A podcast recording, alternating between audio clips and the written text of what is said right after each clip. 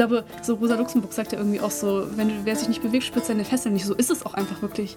So, ich habe da jetzt öfters in letzter Zeit drüber nachgedacht. Ich glaube so, ich weiß überhaupt nicht mehr, ob ich zu Hause irgendwie noch so, also so, wie ich da leben konnte in dieser Enge so. Das nennt sich Christina Selam. Also wenn man das halt eins zu eins übersetzt, hört sich das ein bisschen brutal an. Das heißt, wenn man das eins zu eins wörtlich übersetzt, heißt es äh, quasi den Mann töten. Ihr Wille als Waffe. Zehn Jahre Frauenrevolution Rojava. Mit der Kalaschnikow in der Hand verteidigen Frauen Rojava, arbeiten in Kooperativen, in denen es nicht nur um Profit, sondern vor allem um gegenseitige Bestärkung geht, leben kollektiv in autonomen Frauenstrukturen und gestalten in Räten das politische Geschehen. Mitten in einem Gebiet, das von verschiedenen Seiten angegriffen wird. In der Region der Selbstverwaltung von Nord- und Ostsyrien, auch Rojava genannt, wurde 2012 die Frauenrevolution ausgerufen. Dieses Jahr feiert die Frauenrevolution ihr zehnjähriges Jubiläum und zu diesem Anlass habe ich die Frauen vor Ort kennengelernt.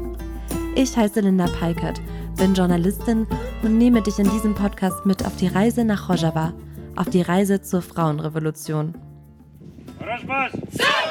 Rojava! Raus! Heute geht es darum, Frau zu sein und toxische Männlichkeit zu überwinden. Um mehr darüber zu erfahren, besuche ich die Militäreinheiten JPG und JPG International. Militär hat ja oft den Ruf, männlich dominantes Verhalten zu reproduzieren. Wie ist das hier bei JPG und JPG International? Das sind nämlich Einheiten, denen sich Freiwillige aus der ganzen Welt anschließen, um an der Seite der syrisch-demokratischen Kräfte, also JPG, JPG und weiteren verbündeten Militäreinheiten zu kämpfen. Etwa 50 bis 100 Internationalistinnen sind zurzeit in militärischen Einheiten in Nord- und Ostsyrien. Die Männer bei JPG International, die Frauen bei JPG International. Wenn du ein bisschen mehr zur jüngeren Geschichte Nordostsyriens wissen möchtest, höre dir Folge 1 dieses Podcasts an. Da gibt es Input und die Wissenschaftlerin Dilla Dirik erklärt, warum die Revolution in Rojava eine Frauenrevolution ist. Außerdem wichtig, mit dem Begriff Frau ist in diesem Podcast nicht das biologische Geschlecht zu verstehen. Heute hat sich allerdings eine gemischte Gruppe von knapp zehn KämpferInnen zusammengefunden, um gemeinsam zu trainieren. Es wird salutiert, Fitnesstraining gemacht und Erste Hilfe geübt. Der Übungsplatz ist mitten in der Wüste, die Sonne knallt vom blauen Himmel auf den staubigen Boden. Ich möchte in dieser Folge mit einer JPG-Kämpferin darüber sprechen, warum sie nach Nordostsyrien kam und was die Frauenrevolution mit ihr macht. Außerdem erzählen mir zwei JPG-Kämpfer, vor was für Aufgaben sie als Männer in der Frauenrevolution stehen. Ich setze mich mit Ronahi in den Schatten. Es sind weit über 40 Grad. Wir essen Kuchen. Sie ist Mitte 20, seit etwa zwei Jahren hier bei der JPG. Eigentlich heißt sie Annas, hat davor in Deutschland studiert und war in der linken Szene aktiv. Wo sie genau aktiv war und was sie studiert hat, möchte sie aus Sicherheitsbedenken nicht erzählen. Und dann war äh, diese Befreiung halt von Kuba, ne? ich glaube, das war einfach nochmal so ein richtig großes Ding in der europäischen Linken auch. Also gerade es hatte eine krasse internationalistische Bedeutung, weil da war auf einmal wieder befreite Gebiete in dieser Welt, so, ne? wo irgendwie eine Revolution stattfand, die auch noch irgendwie auf Grundlage von einer Frauenbefreiung irgendwie stattfand. Und es hat, glaube ich, so richtig so eine Hoffnungswelle einfach gegeben. Und alle waren so, boah, so krass, voll, voll das schöne Ding, voll der Lichtblick irgendwie für uns alle, voll der Antrieb, voll Mut und also ich weiß nicht, es hat so richtig viel gegeben und super beeindruckt einfach. Und dann hast du natürlich gerade als irgendwie junge Frau so diese äh, Frauen, die da die Waffen irgendwie erheben und irgendwie dann vor allem später auch gegen IS irgendwie kämpfen. Hast du halt irgendwie gesehen, es war auf einmal so ein ganz neues Frauenbild, mit dem du dich irgendwie identifizieren konntest. Also so, ja, das war einfach so dieses ganz starke Symbol, das hat richtig krass beeinflusst. So. Ronahi spricht hier von der Befreiung Kubanes vom sogenannten Islamischen Staat. Der Sieg im Jahr 2015 über die Dschihadisten hat vielen Menschen Hoffnung gegeben und wird deshalb in diesem Podcast auch immer wieder erwähnt. Doch von dem Moment an, in dem die Bilder der JPG-Kämpferinnen um die Welt gingen, hat es noch einige Jahre gedauert, bis Ronahi den Schluss gefasst hat, selbst eine dieser Kämpferinnen der Frauenrevolution zu werden, wie sie erzählt. Ich glaube aber für eine ganz lange Zeit, ich glaube, das geht auch immer noch vielen Frauen so. Du siehst dieses Bild von diesen Frauen mit der Waffe, bist du super begeistert, aber du kommst nicht zu diesem Punkt, das kann auch ich sein. So, weil du dir dann denkst, so, das kann ich vielleicht nicht. So diese ganzen Sachen, die immer auf dich wirken, die du auch selbst sagst, so, ich kann das nicht, ich bin dafür nicht so geeignet, sollte jemand anders machen, ist nicht meine Sache, kann jemand besser, so, vielleicht mache ich lieber irgendwas anderes. So diese ganzen Entschuldigungen. Aber eigentlich findest du es voll gut. ja, genau. Und irgendwie dann über die Jahre habe ich halt immer mehr irgendwie so diese, dachte ich mir so, eigentlich, so wenn ich wirklich irgendwie nach meinen Werten leben will und wenn ich wirklich irgendwie auf meine innere Stimme sozusagen höre, dann ist eigentlich die Konsequenz, dass ich nach Rojava gehen muss. So. Auch als sie den Entschluss gefasst hatte, ging es nicht sofort los. In ein Kriegsgebiet zu reisen bedeutet auch, sich mit dem Tod auseinanderzusetzen. Bin ich irgendwie bereit dafür zu sterben? Weil das musst du sein, wenn du herkommst. Sonst macht dich das fertig so, ne? Und das hat bestimmt auch noch mal ein Jahr gedauert, bis ich mich mit solchen Fragen einfach auseinandergesetzt habe. Was bedeutet das auch so für Familie, für Freunde, mein Leben hier aufzugeben? Dann ist natürlich, ne, du hast, du hast einfach super viele Perspektiven. Auch einfach die Perspektive, der deutsche Staat, wenn der rausfindet, was ich hier mache, so gehe ich mit hoher Wahrscheinlichkeit ins Gefängnis, zumindest für eine gewisse Zeit. Oder halt kriege eine krasse Repression. Also bedeutet das schon so ein bisschen auch aus dem bürgerlichen Leben so, dich erstmal zu entfernen zumindest. Also es ist gut möglich, dass du nicht einfach zurückgehen kannst und es ist alles wie vorher. Ist eher unwahrscheinlich, würde ich sagen.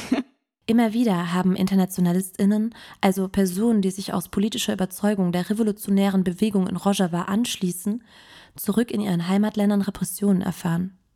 Deshalb wollen die InternationalistInnen, die ich treffe, nur vermummt fotografiert werden. Außerdem nutzen sie kurdische Namen als Decknamen.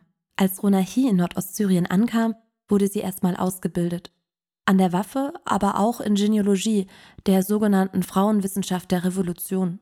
Und ich bin so sehr begeistert von diesem Konzept der Selbstverteidigung. Ne, also, dass du quasi sozusagen einfach, dass man davon ausgeht, jedes Lebewesen auf dieser Erde hat irgendwie einen Selbstverteidigungsmechanismus. So. Die Rose hat irgendwie den Dorn. Wenn du sie ausreißen willst, sticht sie dich. So. Und, aber irgendwie wir als Menschen, insbesondere als Frauen, haben das halt irgendwie verlernt. Also wenn man sich zum Beispiel anschaut, die meisten Vergewaltigungen geschehen irgendwie und Frauen wehren sich nicht dagegen. So, warum ist das so? Also wie konnte das passieren, dass irgendwie eine Frau, der Gewalt angetan wird, es wird was gegen ihren Willen gemacht, nicht Nein sagen kann, sich nicht wehren kann. Also wie konnten wir da überhaupt dahin kommen so? Und das einfach wieder zu lernen, dich zu beschützen Dafür musst du dich irgendwie selbst kennenlernen. Was willst du eigentlich schützen? Was willst du eigentlich? Und wie kannst du das? Und musst wieder auch so an dich selbst glauben. Einfach an deine Stärke. So, okay, ich kann für mich eintreten. Ich kann irgendwie stark sein. Ich kann mich wehren. Ich kann für mein Leben, für meine Zukunft und für die Menschen um mich herum kämpfen. So. Und ich glaube, das war was, was ich viel hier auch lernen wollte. Einfach dieses. Das bedeutet nicht nur zu lernen, mit Waffen zu kämpfen. So. Das ist irgendwie ein Teil davon. Das bedeutet eben vor allem auch einfach dieses, ja, so dieses, wie so eine Lebensweise oder dieses Verständnis davon zu bekommen, so ich bin so und so, ich möchte das und das und das kann ich beschützen. JPG und JPG International sind die meiste Zeit streng voneinander getrennt. Die Frauen und Männer leben in verschiedenen Unterkünften an verschiedenen Orten. Das Militärtraining, Sport und Weiterbildung findet meist auch getrennt statt. Normalerweise gehen die Frauen nur mindestens zu zweit die männlichen Havals, also die Freunde oder Genossen, besuchen. Für mich ist diese strikte Trennung erstmal ziemlich befremdlich. Ich als Frau soll einen Mann weder nach einer Toilette fragen, noch mir die Haare vor ihm kämmen. Ein kurzer Mittagsschlaf geht auch nicht, wenn mich dabei ein Mann sehen könnte. Andersherum darf sich aber auch kein Mann vor einer Frau schlafen legen. Das kann für den eurozentristischen Blick erstmal unfeministisch klingen. Aber ganz ehrlich, wer sind wir mit unserer in Europa vorherrschenden Vorstellung von Frauenbefreiung, um hier in einem anderen Kulturkreis eine andere Form der Frauenbefreiung abzuwerten? Es gibt verschiedene Gründe für die Geschlechtertrennung. Zum einen soll die Frauenrevolution auch in der breiten Zivilgesellschaft unterstützt werden. Dass Frauen und Männer nicht im gleichen Raum schlafen, wenn sie nicht verheiratet sind, oder keinen so offenen Umgang mit Körperlichkeiten oder Sexualität pflegen, wie das vielleicht in Europa oder USA der Fall ist, hat lange Tradition. Das lässt sich, wenn man eine Frauenrevolution für alle Frauen in Rojava möchte, nicht von heute auf morgen verändern. Deshalb sind kulturelle Codes der Region für die Revolutionärinnen wichtig. Zum anderen haben die Frauen durch die Geschlechtertrennung ihren Schutzraum. Runahi erzählt mir, dass es für sie am Anfang auch etwas befremdlich war. Ich glaube, es ist wichtig, mal auch ohne Männer zu leben, so zu lernen, einfach um dich selbst kennenzulernen, um mal nicht immer diesen männlichen Blick irgendwie auf dich zu haben. Als ich hierher gekommen bin, das war krass. Ich habe zum ersten Mal irgendwie ich habe immer so, davor habe ich so viel gedacht, so okay, irgendwie, Männer gucken irgendwie so und so auf mich, äh, das irgendwie, habe das so kritisiert und fand es irgendwie nicht gut. Und dann bin ich hier angekommen und habe irgendwie gemerkt, boah, ich gucke selbst auch so auf mich. Ich habe so einen männlichen Blick auf mich selbst entwickelt. Und das ist mir wirklich, ich weiß nicht, ob mir das, wenn ich nicht hierher gekommen bin, aufgefallen wäre jemals. Inwiefern meinst du das? Also kannst, kannst du es so ein bisschen ähm, benennen, auf welche Punkte? Oder? Mm. Na, ich glaube einfach, dass ähm, also es gibt so verschiedene, das ist natürlich irgendwie so dieser große Komplex von Sexualisierung einfach, ähm, wie du mit Männern mit Kontakt trittst, dass du irgendwie dann doch eher so vielleicht irgendwie über Sympathie versuchst, irgendwie Kontakte aufzubauen. Das ist, glaube ich, so ein sehr weibliches Phänomen. Ähm, aber auch einfach so, dass du nicht auf deine eigene Stärke vertraust, immer doch lieber dann irgendwie den Mann fragst oder so. Oder wenn ein Mann was sagt, dann denkst du, ah, okay, vielleicht hat er doch recht und dann gucke ich lieber. Also so dieses nicht so starke Vertrauen in sich selbst haben, äh, generell irgendwie Aussagen von Männern mehr Wert geben als Frauen. Auch Frauen, ich glaube, das versuchen wir, und das habe ich auch immer irgendwie schon in Deutschland versucht, aber es ist einfach, hatte immer irgendwie Grenzen, so wirklich solidarisch mit Frauen zu sein, wirklich kollektiv als Frau und so Frau als gemeinsame Identität zu begreifen äh, und nicht sich dann irgendwie doch irgendwie noch mit Männern zu äh, verbrüdern oder sozusagen irgendwie da so als Komplizen zu funktionieren, sich gegen Frauen zu wenden. Ich kann nachvollziehen, was Runahi meint. Ich hinterfrage mich auch immer wieder selbst. Das fängt schon bei Kleinigkeiten an. Mag ich diese oder jene Farbe wirklich oder wurde mir das in der patriarchalen Gesellschaft so beigebracht? Werde ich als Frau genauso ernst genommen wie mein männlicher Kollege im gleichen Alter? Immer wieder habe ich das Gefühl, dass das nicht der Fall ist. Was macht das mit dem Vertrauen in die eigenen Kompetenzen? Ich finde die Entwicklung von Ronahi spannend. Wie würde sich mein Selbstbild ohne den männlichen Blick verändern? Und was ist eigentlich feministisch? Was für Kritikpunkte gibt es an dem Mainstream-Feminismus in Deutschland? Und das ist auch voll der Fehler vom Feminismus, glaube ich. Also nicht von allen feministischen Bewegungen, aber gerade von diesen liberal-feministischen Bewegungen, dass du eben diese Identität als Frau selbst so als schwach und diesen gar keinen Wert geben kannst. So. Und dabei ist eigentlich so, finde ich so, wenn man sich so, Identität als Frau meine ich jetzt nicht nur so biologistisch, ne? das ist halt auch so ein historisch gewachsenes Konzept, ja. um das kurz so klar zu machen. Ne? Aber so dieses Menschen zusammenbringen, irgendwie sich um eine Gemeinschaft zu sorgen, so ein gutes soziales Miteinander aufzubauen. Das sind irgendwie, glaube ich, sehr viele Dinge, die mit dieser Identität verknüpft sind und die super wertvoll sind. Ich meine, das ist die Grundlage von unserer Gesellschaft. Warum sollte das was Schlechtes sein? Warum ist es schlecht, sich verantwortlich zu fühlen? Warum ist es schlecht, Care-Arbeit zu nehmen? Warum ist es schlecht, irgendwie sich um andere zu kümmern, für andere da zu sein, sich selbst zurückzunehmen? So, das ist, also das ist eigentlich was super Schönes. Das sind super wertvolle Eigenschaften. Und ganz oft ist es, wird aber so gesagt, so, nee, du musst mal irgendwie lernen, so ein bisschen irgendwie auch an dich zu denken. So dieser Egoismus wird eigentlich so gepusht. So. Und du wirst in männliche Eigenschaften reingepusht. Aber das sind doch keine guten Eigenschaften so. Und irgendwie ein System ist auch nicht weniger gewaltvoll, nur weil ich jetzt ein Teil davon bin. So, ich möchte ich möchte kein Teil davon sein. So. Warum sollte ich von, also wenn ich jetzt sage, der Staat unterdrückt, warum will ich ein Teil davon werden? Was bringt es mir, wenn ich irgendwie einen hohen Posten habe? Was bringt es mir, wenn ich irgendwie jetzt auch ein Gesicht von einer Frau auf einem AfD-Werbeplakat ist oder irgendwie wir eine CDU-Kanzlerin haben? Wenn die Politik genauso weiter funktioniert. Wenn das Bild von der Frau genauso weiter funktioniert das, das bringt überhaupt nichts so. Die Identität als Frau stärken, den Qualitäten, die oft Frauen zugesprochen werden, Wert zu sprechen. Eine gut funktionierende Gesellschaft braucht meiner Meinung nach auch Fürsorge, Rücksicht und ein gestärktes Gemeinschaftsgefühl. Und ich vermute, dem würden auch viele Menschen zustimmen. Ich glaube, so Rosa Luxemburg sagt ja irgendwie auch so, wenn du, wer sich nicht bewegt, spürt seine Fesseln nicht. So ist es auch einfach wirklich. So, ich habe da jetzt öfters in letzter Zeit drüber nachgedacht. Ich glaube so, ich weiß überhaupt nicht mehr, ob ich zu Hause irgendwie noch so, also so, wie ich da leben konnte in dieser Enge so. Die patriarchale Gesellschaft engt sie ein. Was bedeutet Freiheit für Frauen? Zwar nicht überall einen Mittagsschlaf machen zu können, vielleicht keine Männer nach einer Toilette fragen zu dürfen oder nur Kleidung zu tragen, die mindestens die Knie bedeckt, sich dafür aber nicht ständig dem männlichen Blick aussetzen zu müssen? Nicht nur die Frauen bekämpfen das Patriarchat, auch die Männer bei JPG International setzen sich mit der Befreiung der Frau auseinander. Inzwischen sind wir bei ihnen in ihrer Unterkunft. Wie es da genau aussieht, darf aus Sicherheitsbedenken nicht beschrieben werden. Türkische Drohnen fliegen regelmäßig über Nordostsyrien. Das Surren hört sich ein bisschen wie eine Hornisse an. So versucht die Türkei auszuspielen, wo sich die Niederlassungen von JPG und JPG befinden. Draußen ist es noch heißer geworden. Das Thermometer klettert über die 45 Grad Marke. Im Hintergrund hört ihr eine Mischung aus Klimaanlage und Dieselgenerator für die Stromversorgung. Diese Generatoren gibt es hier überall. Strom aus der Steckdose kommt nur ein paar Stunden am Tag. Ein Teil, ein zentraler Teil dieses Kampfes, was man ja auch in sozusagen der autonomen Organisierung der Frauen sieht, ist sozusagen die Frauenbefreiung, die natürlich nicht damit limitiert ist, dass man sagt, okay, die Frauen, die entwickeln sich jetzt und befreien sich, sondern es geht ja damit einher, auch um die Überwindung der Männlichkeit.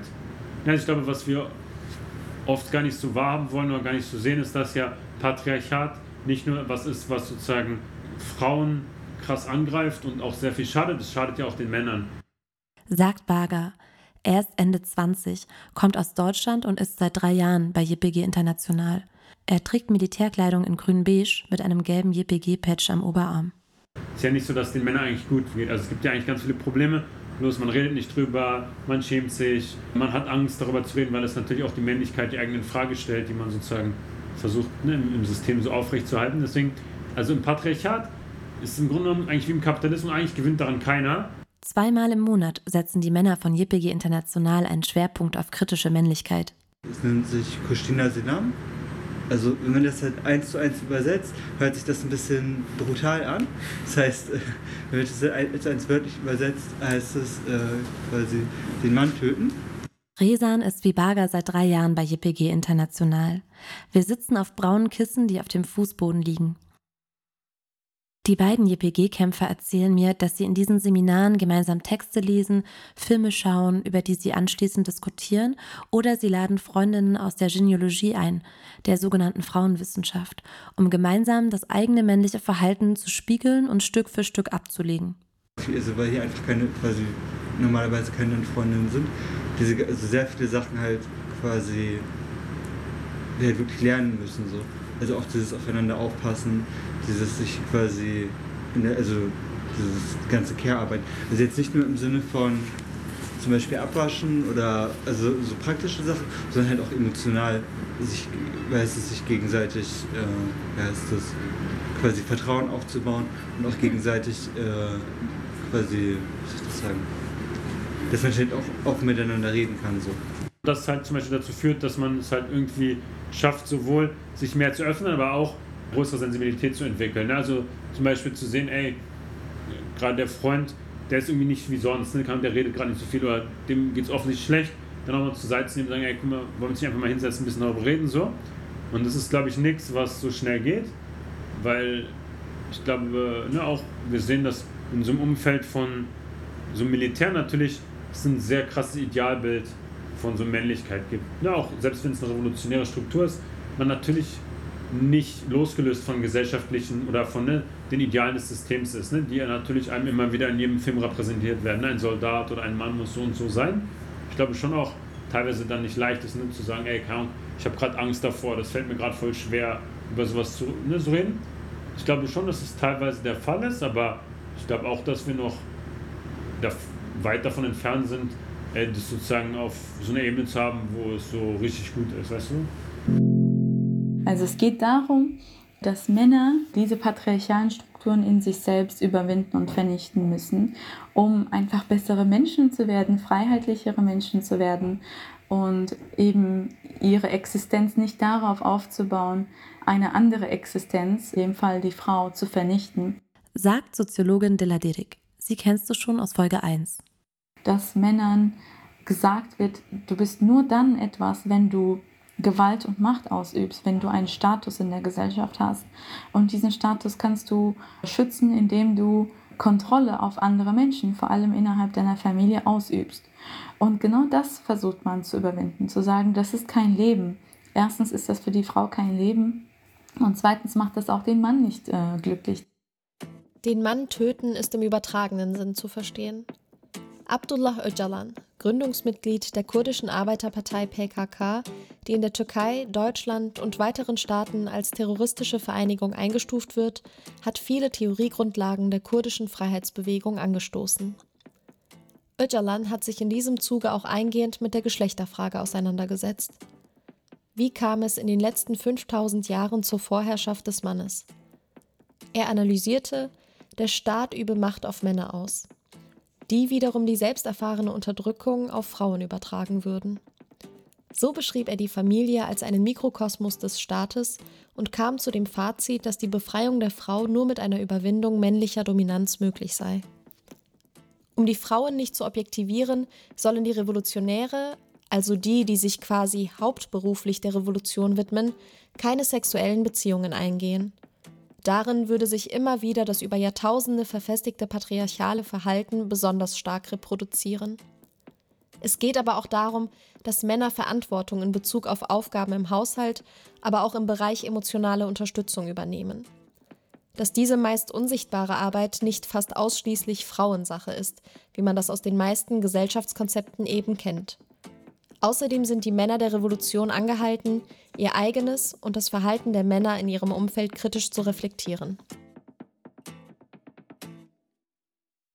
Als Bager und Resan noch in Deutschland gelebt haben, haben die beiden Männer mit Frauen über ihre Gefühle oder Probleme gesprochen.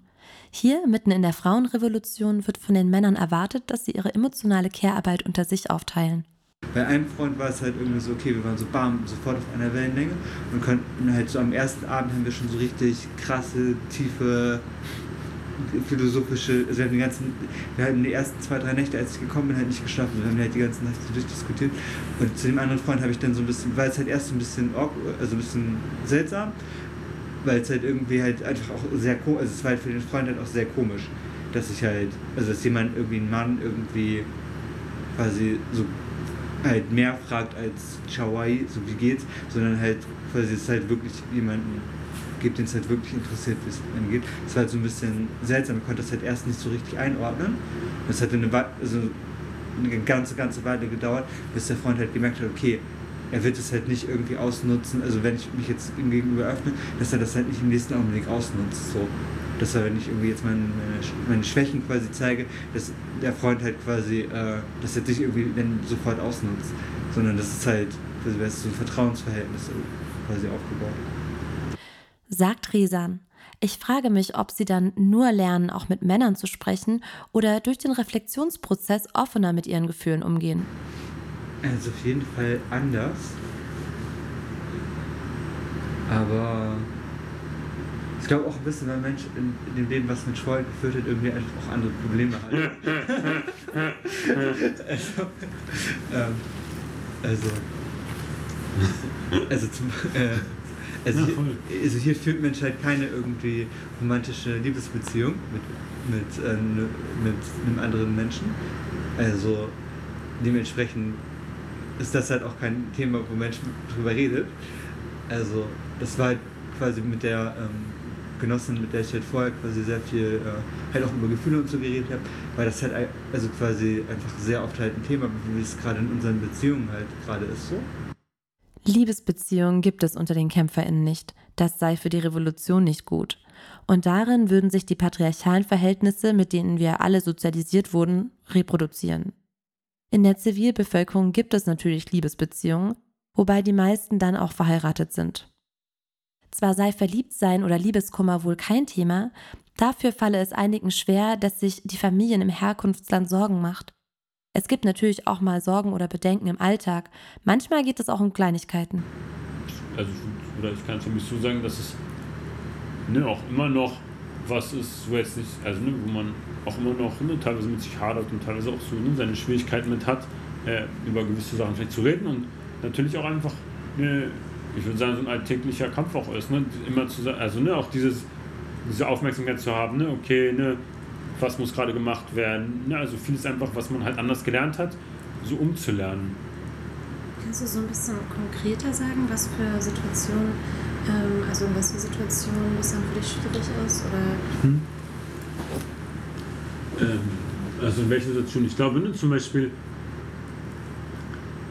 dass ne, natürlich, also wenn es jetzt zum Beispiel so um sauber machen, um abwaschen, um so eine Sachen geht, die aber wo es natürlich voll leicht ist, einfach sich zurückzulehnen und sagen, so, es macht schon, also es wird schon irgendwie sauber werden. Also gerade ne, abends ne, zum Beispiel, kann man alle trinken noch einen Tee, dann wird es in die Küche gebracht und dann, also es wird schon irgendwie sauber machen. Ich glaube, also im, in der Familie oder im, im System ist es halt oft so, es macht dann schon irgendwer. Meistens dann halt eine, eine, eine, eine Mutterschwester, Mitbewohner, was auch immer. Ähm, und ich glaube, natürlich, es ist halt dann anstrengender zu sagen, okay, ich stehe jetzt auf, ich gehe jetzt in die Küche, obwohl alle schon müde sind, obwohl ich auch schon müde bin, das mache ich halt noch. Dieses zum Beispiel das mit diesen Tassen ist halt so ein richtig gutes Beispiel.